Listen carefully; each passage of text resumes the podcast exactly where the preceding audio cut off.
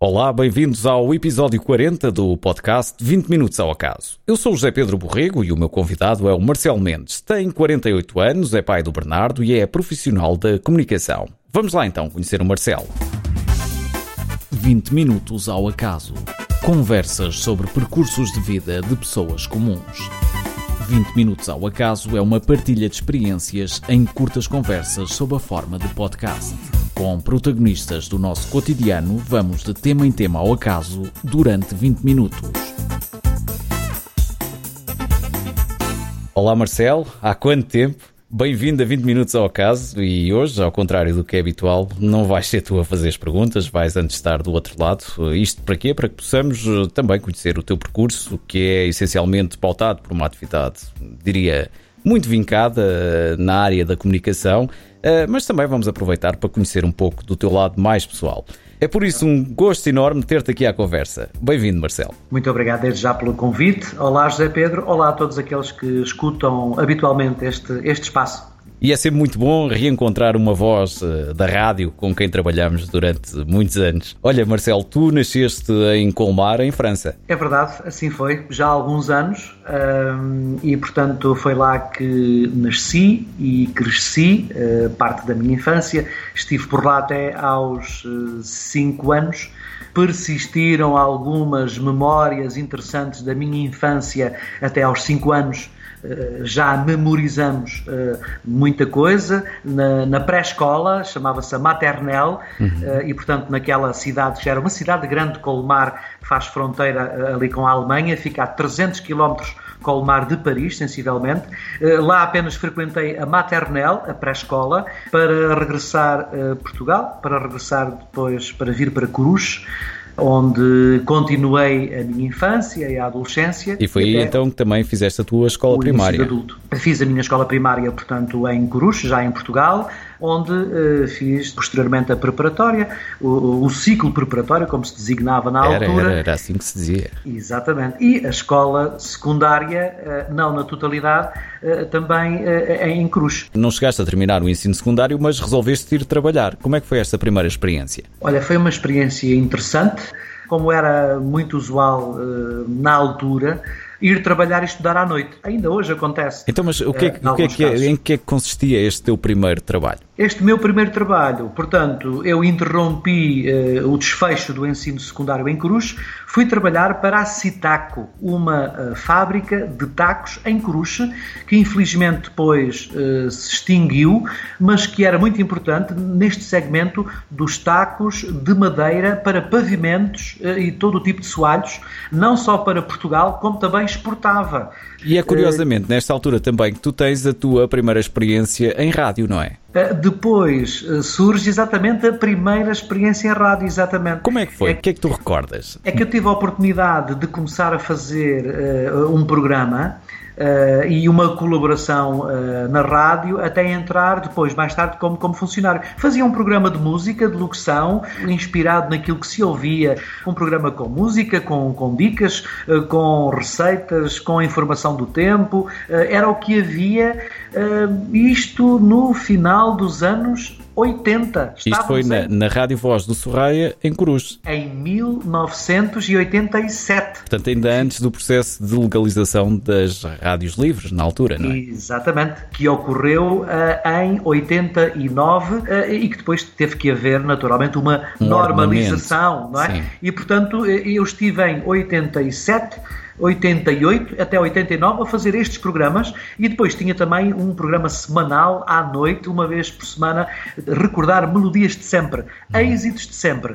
Durante o dia cheguei a fazer também nas férias, com regularidade, as tardes da Rádio Voz do Sorraia. Depois a informação e o jornalismo, as entrevistas começam a intensificar-se, mas já numa fase como funcionário e já depois da reabertura, eh, portanto, após a legalização que era necessário haver um, um projeto técnico, uh, ter um projeto de, de, viabilidade económica da própria rádio, não é? Lembras-te desses tempos? Lembro, até porque, sendo já um colaborador da Rádio Voz do Serraia em Coruche, uh, disponibilizei-me para integrar uma equipa uh, de pessoas que na altura assumiram esse processo de candidatura da rádio e que apostaram, sendo para tal necessário fazer-se um concurso um passatempo, um uhum. meio de angariação de fundos que nos levou a percorrer uh, todos os recantos do grande Conselho de Cruz, é curioso, a vender é rifas, que depois no final haveria um sorteio, mas cujo produto da venda dessas rifas revertiam à angariação de 500 contos, ainda em contos, ainda em contos, ainda em contos, para poder formalizar e entregar o processo de candidatura e legalização da Rádio Voz do Sorraio. Eu estive ali a dar uma ajudinha, na altura ainda muito jovem, houve pessoas que tiveram um trabalho determinante para que isso fosse realidade, mas eu colaborei e andei também a vender algumas rifas para angariar os 500 contos para a rádio em Cruz se tornar também realidade. Entretanto, depois a rádio é legalizada, em 90 começa logo a funcionar, eu entrei logo como funcionário, aí já era um animador Uh, jornalista, já comecei a assumir já do quadro, entrei logo como funcionário, uh, uh, estive depois até a ir cumprir o serviço militar. E foste nessas... cumprir aonde? Olha, em 92, 93, portanto, fui cumprir o serviço militar à Serra da Carregueira, regimento de infantaria eh, na altura, com toda essa experiência interessante eh, que é de assentar praça com milhares de outros jovens. Isto foi a 17 de agosto de 1992. Recordas Portanto, exatamente a data? Por, há um motivo por isso. É que eu interrompi exatamente eh, a minha permanência como funcionário da rádio na altura para ter que ir para a tropa, cumprir o meu SEN, Serviço Efetivo Normal, que decorreu de, nove... de agosto de 92 a março de 93. E porquê é que eu recordo exatamente o dia da incorporação, o 17 de agosto? Porque estavam a decorrer as festas em honra de Nossa Senhora do Castelo, que ao sul do distrito de Santarém são uh, dos eventos mais tradicionais, talvez também pela, pelo apoio, pela, pela padroeira que presida todo este espírito cruxense e ribatejano, Portanto, é, que está na memória de todos. de referência, no fundo, são aquelas festas, festas de, de verão. Exatamente, é, e que a padroeira tem 500 anos, Nossa Senhora do Castelo é um culto com 500 anos e as suas festas são, são muito uh, interessantes e com, com muita importância. E, e, eu fui uh, dormir ao quartel no 17 de agosto, que é o dia tradicional feriado municipal em Cruz, no dia em que atuava também exatamente Rui Veloso, com uma grande banda, é curioso, já com um é enorme curioso. sucesso. E porquê é que eu me recordo? Porque como não pude ir ver Rui Veloso ao vivo a 17 de agosto de 92 nas festas do Castelo, tive já que dormir nessa noite na tropa, uhum. na carregueira. Já no Fui quartel. uma semana antes ver Rui Veloso ao vivo a vendas novas no estádio de futebol, porque o Rui Veloso também lá foi, e então vi o concerto, fiquei um pouco mais aliviado e fui exatamente a 17 de agosto então, já dormir ao quartel. E depois de assentares praça, foste para onde? Olha, depois uh, de fazer, portanto, a formação uh, inicial, a designada recruta uh, no quartel, fui fazer a especialidade de projecionista, Isso foi onde? isto foi na Chasmati, que é um serviço que julgo esteja extinto nas traseiras da penitenciária de Lisboa, em Campolide. Okay. A Chasmati era um, eh, uma unidade eh, muito envelhecida, uh, carente de tudo, Uh, ficava ali naquele espaço entalado entre a penitenciária de Lisboa e ao lado uh, uh, o Palácio da Justiça, não é? onde, onde, fica Sim, a, a, zona do Palácio da Justiça. E portanto foi aí que fiz a especialidade de projecionista, desde aprender a constituição das máquinas de projetar de 16 milímetros, a constituição da película também, naturalmente, dos 16 milímetros. Há mais algumas abordagens. E, e qual é que era a importância de, do projecionismo na atividade militar? Olha, era muito interessante interessante porque uh, quando uh, nas presenças portuguesas no ultramar o projecionista, e não só, nos quartéis também em Portugal, algo que me foi dado a saber, o projecionista era, digamos, um militar que assegurava projeção de filmes ou de documentários para os militares que no fim de semana não iam a casa. Muito bem, então e depois tu terminas o serviço militar obrigatório e regressas à rádio. É, é verdade, pronto, depois de, de, exercer a especialidade no último ano, eh, em 93, sim, em março de 93, eh, eh, no quartel da, da Regimento de Artilharia, no Rally, Regimento de Artilharia 1, o RAL 1, como chamavam também antigamente, foi o último ano ano que esse quartel foi também o regimento de artilharia, passou tudo depois para vendas novas. Saí em março de 93 e entrei novamente para os quadros da, da rádio. Uh, tinha estado na atividade uh, suspenso, naturalmente, para, para, para, o cumprimento do serviço militar. Voltei à Rádio Voz do Sorraio em Cruz, onde estive até 1996, havendo depois a possibilidade e o convite de vir para, para Almeirim, para outro projeto de rádio que foi a Rádio Comercial Exatamente, foi onde nós trabalhámos em conjunto logo desde o teu início. Eh, eu já lá estava um, uns tempos antes, eh, mas eh, foi certamente para ti uma, uma mudança, não só de cidade, mudaste, mudaste para, para Almeirim, eh, mas também eh, encontraste uma rádio, diria eu, ligeiramente diferente daquela que estavas eh, habituado. Quais é que foram as principais diferenças que encontraste? Olha, desde logo, talvez instalações um pouco mais funcionais. Haviam dificuldades na altura porque as rádios tiveram diversas fases. Houve um grande entusiasmo, houve muita carolice, passo o termo, mas depois foi necessária alguma profissionalização. E umas estavam mais profissionais que outras, umas rádios eram mais dotadas de equipamento de instalações que outras eh, e eu encontrei um cenário um pouco melhor em Almeirim que depois ainda melhorou também, ainda mais numa outra fase. A rádio também teve alguns problemas financeiros, em Coruja também eh, isso era o prato do dia, como também em Almeirim na altura encontrei eh, essas dificuldades, mas procurava-se um caminho de eh, organização e de trabalhar com os meios que era possível ter. Eram rádios locais, que, que, que eram ouvidas na, na, na, região. Almeirim já era cidade, mas, digamos, eh, próxima de Santarém, portanto, um outro enquadramento. Eh, sempre ligado a Cruz, sempre mantive essa ligação à mesma, mas talvez havia este interesse, embora a Rádio Voz do Sorraio tivesse uma cobertura que chegou a ser bastante vasta também, em Almeirim, a proximidade de Santarém, Alpiar, Saulado, outros conselhos limítrofes, como Salvaterra de Marcos, e não só para além disso, pronto, trouxe aqui um enquadramento diferente. Já estava aqui num meio, uh, uh, passa a redundância, meio urbano, meio rural. Eu fiz parte, uh, portanto, dessa melhoria, que era um elemento humano que era preciso para a programação, para a locução, para, para o jornalismo, para a informação, e, portanto, vi, vi mais uma vez já também como como multifacetado, como versátil, digamos assim, na, nas tarefas da rádio para Almeirim e que foi, foi, foi muito interessante também depois conhecer outra, outras pessoas, outros colegas, outra realidade. E foi certamente eh, uma experiência profissional bastante enriquecedora no teu percurso, o que já é longo e, e com bastantes uh, experiências diversas uh, que vais tendo ao longo dos anos. Quais é que foram as recordações mais marcantes que tu guardas desses tempos? Olha, eh, desde logo nós fazíamos aqui a cobertura de diversos eventos, de diversas festas eh, e, portanto, era sempre um convívio muito interessante. Procurar preparar bem, convidar, realizar, produzir, para depois tudo correr bem e no final eh, houve um certo convívio. Posso dizer que fui bastante bem recebido por todos vós que não me conheciam. Houve um marco importante que foi no ano 2000 a inauguração finalmente da ponte Salgueiro Maia que liga Santarém a Almeirim ou Almeirim a Santarém, como preferirem. Uh, portanto, na altura, constituiu um desafio em termos técnicos de cobertura, sim, porque nós sem já dúvida, fazíamos. Sem dúvida.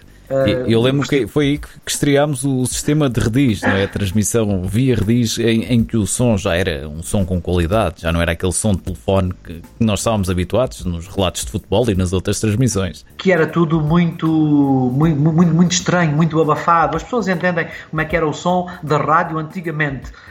A rádio em estúdio já tinha uma outra qualidade, mas as ligações exteriores eram um pouco assim, muito, muito uh, estranhas. Um muito, som com, com pouca qualidade no fundo. E, e, e, portanto, é, era, era um telefone puro e duro que podia levar ali alguma uh, uh, equalização e melhorava. Mas nada como isso que, que recordaste, e ainda bem. Já era um sistema digital, já tinha outras características e outra qualidade. Deu-nos o entusiasmo, para já o entusiasmo de estarmos a inaugurar uma ponte que fica para o futuro que era uma ponte que há muitas populações ansiavam e liga as margens norte e sul do, do Tejo, porque quando havia as cheias, Almeirim uh, e outros conselhos ficavam isolados de Santarém ou iam a outros pontos bem mais distantes, como Vila Franca ou Constância, ou então não iam, ou não se atreviam em leite cheia atravessar de barco. Eh, porque isto era, era o, a cheia espraia. Portanto, é, isso, sem dúvida que por via aquática estava fora de questão. E portanto esta ponte afastava muito resolver isso. a ligação entre Almeirim e Santarém, que era uma ligação diária para, para a maior parte das pessoas que aí residem, não é? E, e portanto havia essa dificuldade. Mas, oh Marcelo, eu lembro-me que tu participaste em muitas outras coisas. Eh, lembro-me de fazeres a cobertura da, da volta a Portugal com, com o Walter Madureira, da Expo 98, os festivais de gastronomia, a Feira do Ribatejo, sei lá, tanta coisa que tu fizeste. Sim, vários, vários eventos. Deixa-me só, só concluir Sim, este conclui, entusiasmo conclui. todo. Uh, as conversas são como as cerejas. Uh, estreámos de facto esse som que nos deu um privilégio enorme uh, a nível de, de, de, trabalho, onde tu também deste assistência técnica e asseguraste a assistência técnica desse momento, onde a Portugal Telecom colocou uma viatura que Sim, assegurou exatamente. a recepção do nosso trabalho de reportagem na ponte onde tínhamos sim, sim, gerador para ter alimentação energética e, e, portanto, essa viatura assegurou o envio de sinal móvel para a Portugal Telecom em Santarém, que depois daí injetou exatamente por via Redis para os estúdios em Almeirim. E, portanto, só sublinhar que nos deu uh, muito gosto estarmos a ouvir a nossa voz como se estivéssemos em estúdio, a transmitir os sons à nossa volta, das pessoas, dos discursos, de tudo o que se passou em cima da ponte no ano 2000 2000, com a inauguração do então Primeiro-Ministro António Guterres. Eh, e, portanto, eh, depois daí houve muitos trabalhos com o Som Rediz, que nesses trabalhos que tu agora referiste e que, estás a sugerir para, para, eu falar exatamente e a recordar, onde a partir daí começámos a fazer trabalhos com outra qualidade, que, que era transmitir músicas, atuações de grupos, entrevistas com os nossos convidados no exterior, que nos permitiu fazer trabalhos de grande qualidade. Olha, esses são exemplos interessantes. Fazíamos a cobertura uh, na íntegra do Festival de Gastronomia, uh, não fizemos logo a partir de 96, quando eu vi, embora os colegas que estavam já faziam reportagem. Também não fizemos o o, o primeiro ano uh, da Feira da Agricultura já no CNEMA, na, na Quinta das Cegonhas, no, no Parque eh, de Exposições da Quinta das Cegonhas. Fizemos depois sempre já com esses equipamentos de rediz e com microfones móveis, que nos dava muito gozo, muito prazer e acompanhar aqueles momentos onde estavam também figuras como as visitas do Presidente da República, dos primeiros ministros, dos líderes eh, partidários que vinham à feira eh, e, e portanto, tínhamos ali um manancial de interesse, de, de contacto com o mundo rural que nos deu uh, muito gosto fazer, de referir um trabalho interessante que nós fizemos, que foi a, a vinda do Presidente da República com o então Presidente da República, Jorge Sampaio, à inauguração da Casa do Brasil, em Santarém, ao lado da Igreja da Graça, onde foi também, portanto, Sim. um momento interessante de reportagem e que também marcou o trabalho da, da, da rádio comercial eh, de Almeirim na altura. Estou-me aqui agora também a recordar de uma outra coisa que no programa com o Ricardo Marecos falámos nisso, que foi um Big Show Sick, eh, que foi uma coisa avassaladora no, no pavilhão municipal de Almeirim. Foi uma enchente que ninguém conseguiu controlar, tanta gente. Lembras-te desse, desse espetáculo? Tu próprio estiveste envolvido na organização? Estive, estive, como estiveram os outros colegas, no apoio à realização desse, desse esse grande espetáculo, esgotou o pavilhão, bancadas a abarrotar, uh, estavam milhares de pessoas, porque o João Baião veio apresentar o final do apuramento dos melhores da cidade de Almeirim para ir ao programa em direto na televisão, o Big Show Sick. Bom, acabou por ser contratado e para dar mais força a, a, a essa final em Almeirim, ao espetáculo local uh, da rádio, o apresentador uh, original do programa, que foi o João Baião, o Macaco Adriano, uh, Armando Gama e Valentina Torres, as coisas que tu te lembras. Eu já não me lembrava disso. Esgotou o pavilhão com imensa dificuldade das pessoas que estavam a controlar a porta. E ah, penso que houve uma altura em que tiveram que se abrir Sim, os portões do pavilhão. Não, não havia qualquer ah, controle possível não sobre a multidão. Controle, a caixa estava feita.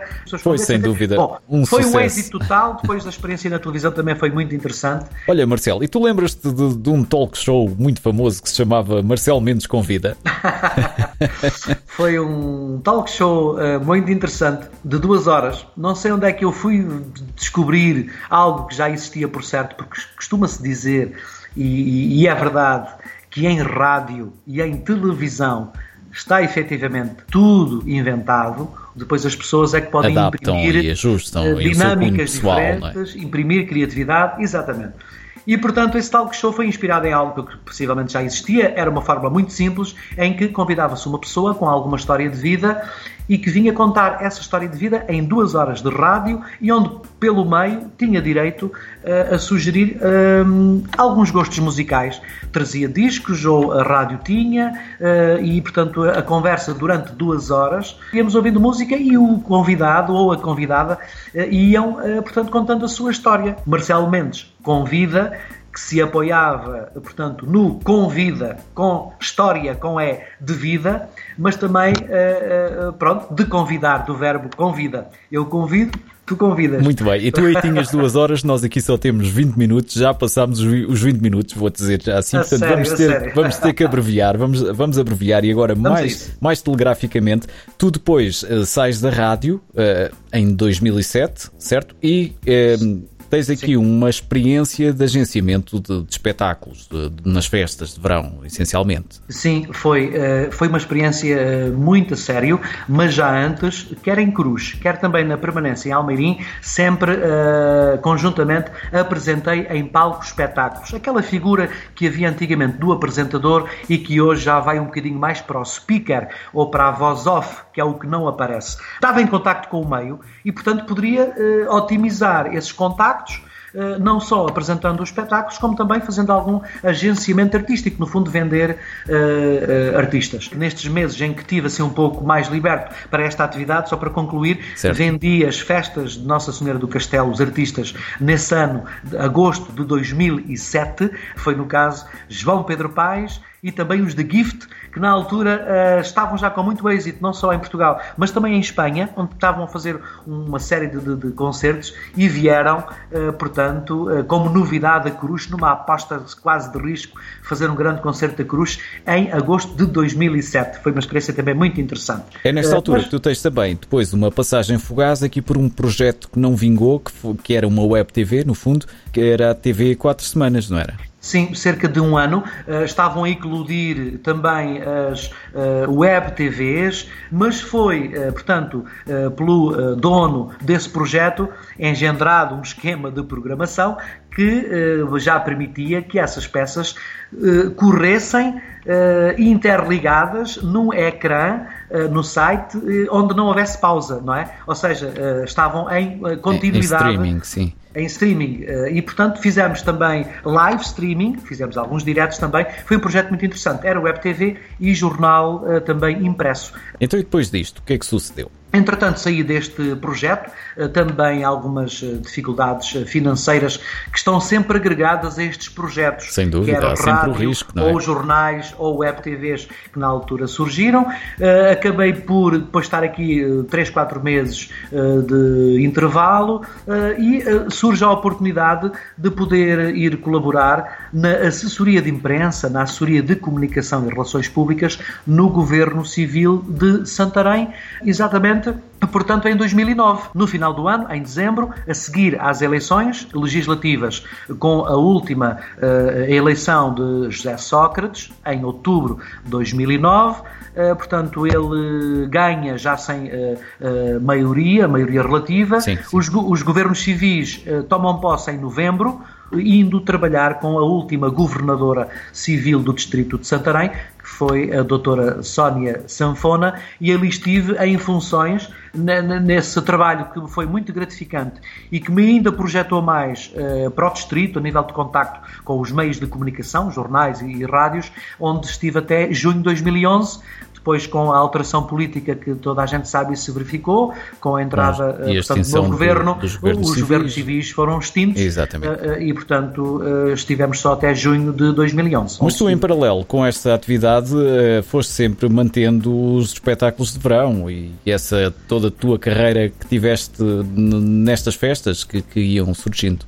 Exatamente. Uh, portanto, eu considero logo que sou inteiramente freelancer em comunicação. Claro que no Governo Civil, uh, também uh, na Web TV, até este percurso que falamos até agora, sempre fui também colaborando com o speaker de eventos desportivos. Pois, porque isso políticos. é uma função muito importante na tua vida Sim. profissional. Festas populares, a apresentação dos artistas, sempre continuei ligado e ainda hoje, portanto, esta prestação de, de, de freelancer resume-se também um pouco muito nessa atividade que às vezes é mais sazonal no período de verão. E tens feito campanhas eleitorais com figuras conhecidas uh, da política. Sim, uh, portanto, todos estes contactos e esta abrangência uh, que, me vá, que me têm dado estas experiências profissionais, fui a voz off da segunda e última candidatura do Manuel Alegre nas presidenciais em janeiro de 2011. Fui a voz off, portanto, numa campanha nacional com, com muita experiências, muito interessante, conheci imensa gente.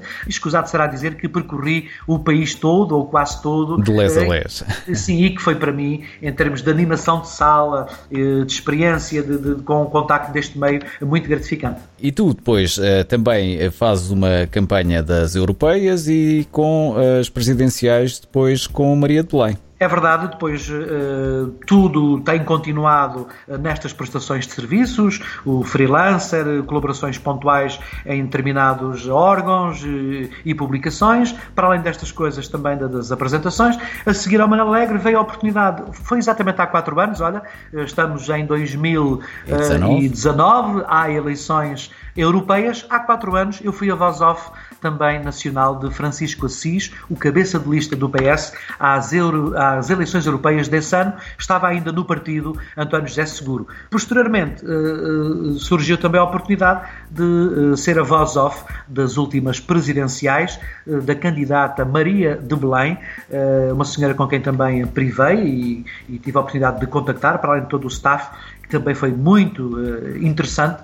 Olha, Marcelo, e tu recentemente tens tido alguma experiência na área da televisão. Tu entraste num projeto chamado Ângelos TV. Queres-nos falar aqui um pouco desta experiência? Sim, uh, para dizer que o bichinho na Web TV de Santarém, a TV4 Semanas, TV4 Santarém e depois ainda se chamou TV4 Ribatejo, aguçou muito logo uh, o facto de, de, de, daquela, daquele domínio em que em rádio dominamos uh, a colocação da voz e a nossa postura vocal no vídeo, na televisão, temos associados a isso a nossa imagem que aparece, a presença física, a imagem. E, portanto, foi muito interessante a experiência em Santarém.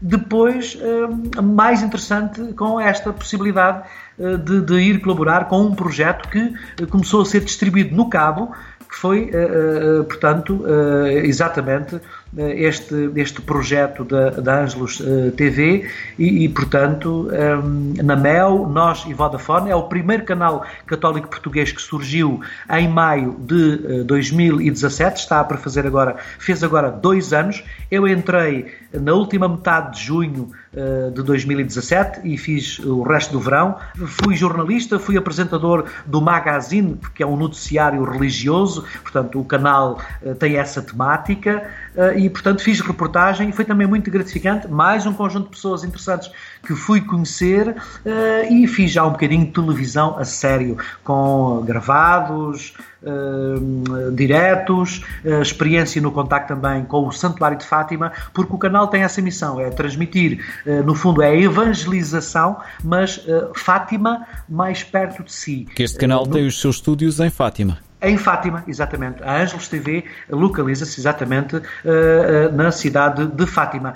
Uma curiosidade ligada a isto: este convite surge porque uh, vinham uh, amigos uh, e pessoas conhecidas do Custódio Castelo. Eu apresento eventos regulares do Custódio Castelo e foi a, apresentação de palco que me permitiu dar a conhecer Abriu as portas o meu, meu trabalho e fui convidado exatamente porque me conheceram num evento exatamente no Cineteatro de Almeirim com o amigo e grande músico que é o Custódio Castelo. Muito bem, agora temos que ser mesmo muito telegráficos. Tu, para além disto, vais gravando, vais fazendo gravações para os sons uh, dos carros, no fundo das campanhas uh, eleitorais, vais participando nas, nas, campanhas eleitorais, vais fazendo voz off para uma série de, de, vídeos, depois colaboras também com o município de Almeirim, quer, quer nos vídeos, quer depois também na apresentação de festas. É assim, não é?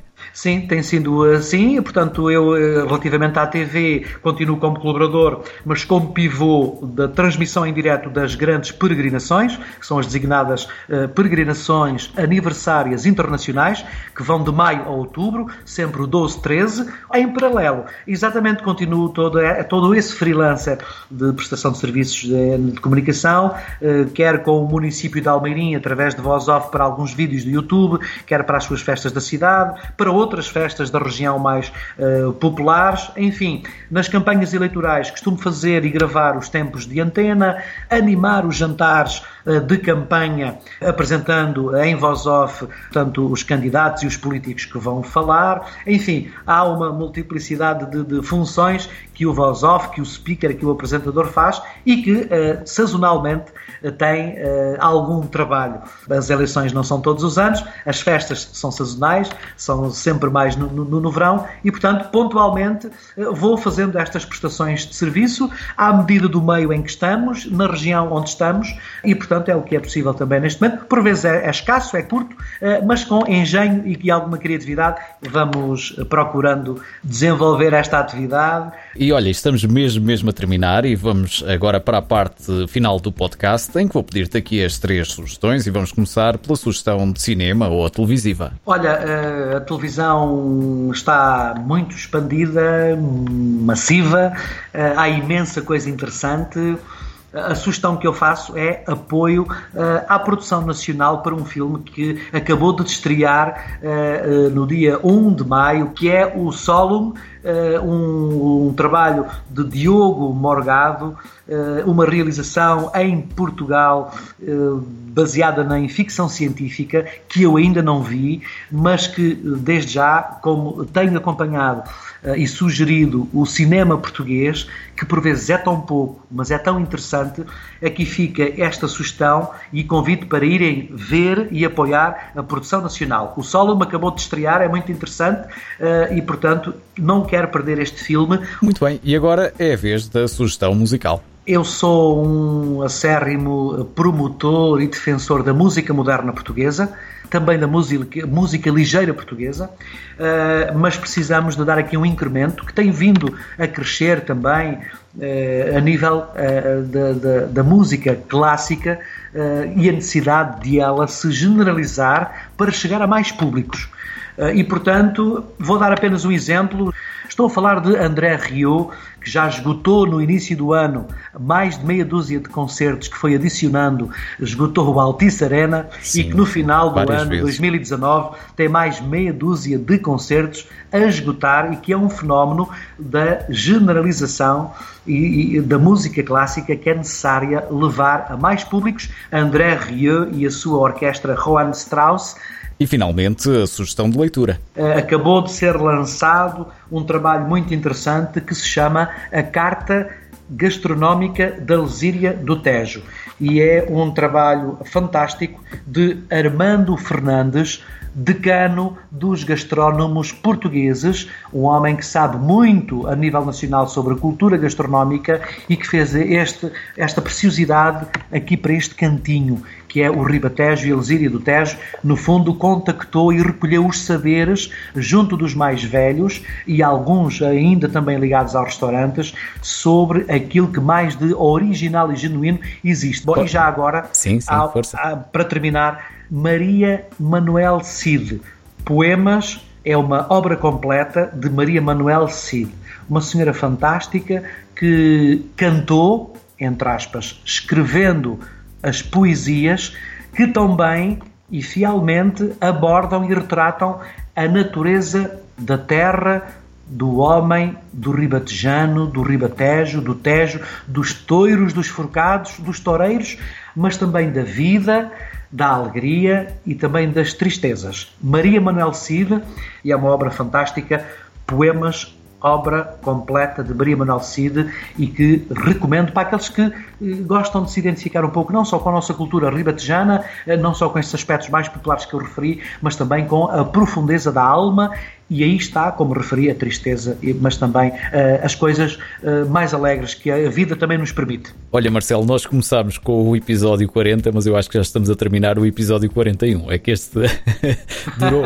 durou mesmo bastante tempo, mas foi um gosto enorme termos estado aqui à conversa e recordar um, estas coisas uh, que já não falávamos há muito tempo. Uh, e é sempre muito bom estar contigo e só tenho mesmo que te agradecer por teres aceitado este meu convite para estares aqui a partilhar o teu percurso. Olha, Marcelo, muito obrigado e um grande abraço. Foi um gosto, agradeço imenso de me teres convidado e de teres lembrado uh, de mim. Uma saudação para ti, boa continuação deste projeto que é muito interessante. Parabéns para este teu projeto. Bom, e um abraço a todos aqueles que tiveram a paciência de nos escutar durante estes dois ou três episódios do teu, do teu programa. Um abraço e saúde para todos. Muito obrigado, Marcelo. Quanto a nós, voltaremos com um novo episódio de 20 Minutos ao Acaso e com mais um convidado. Fica atento e continua a seguir-nos no nosso blog em 20minutosaoacaso.wordpress.com. Até breve. 20 Minutos ao Acaso. Conversas sobre percursos de vida de pessoas comuns. 20 Minutos ao Acaso é uma partilha de experiências em curtas conversas sob a forma de podcast. Com protagonistas do nosso cotidiano, vamos de tema em tema ao acaso durante 20 minutos.